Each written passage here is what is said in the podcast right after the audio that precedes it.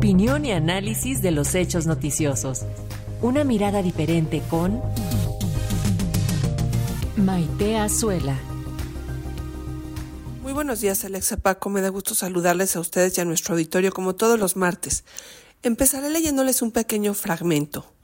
Los fríos se sienten aún más fríos después de tu ausencia. Mi vida cambió completamente a partir de la desaparición de Rafael. El día a día no ha sido lo mismo desde que no regresó. La vida cambia porque se acaba todo. Se acaba ese deseo por festejar las fiestas que celebrábamos cuando mi esposo estaba. Una desaparición es mucho más difícil de lidiar que un fallecimiento, porque cuando alguien fallece sabemos en dónde está y que en un día especial podemos ir a visitarle. Pero en una desaparición es mucho más difícil, se acaba todo completamente. Mi nombre es Angélica Montelongo Saldívar. Yo busco a mi esposo Rafael Piña Castro, que lo desaparecieron el día 9 de junio del 2021. Él salió a trabajar en su motocicleta. Siempre se transportaba en ella. Ese día, 9 de junio, se fue a trabajar y de ahí no supimos nada de él ni de su motocicleta.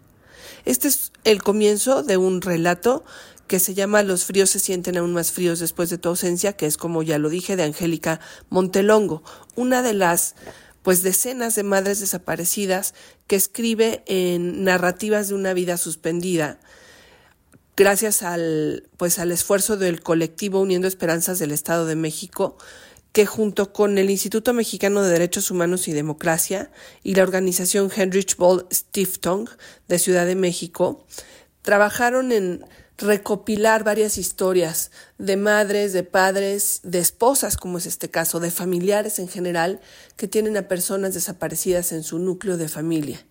Y bueno, quiero compartirlo porque justamente creo que revela mucho del dolor que se sufren todos los días. En, el, en la narrativa también aparecen las fotos de cómo los están buscando y sobre todo cómo pues ellas mismas van siendo escritoras de esta tristísima historia que es no poder encontrar a un ser amado. Voy a leerles otro parrafito, mis ojitos bonitos. El amor entre madre e hijo es algo gigantesco e irrompible, que nunca termina. Cuando miro su fotografía con esos ojos bonitos y su gran sonrisa, sé que sonríe para mí y tomo fuerzas para seguir. Él sabe. Espera que yo lo encuentre y así será. Mi rostro se volverá a reflejar en sus ojitos bonitos.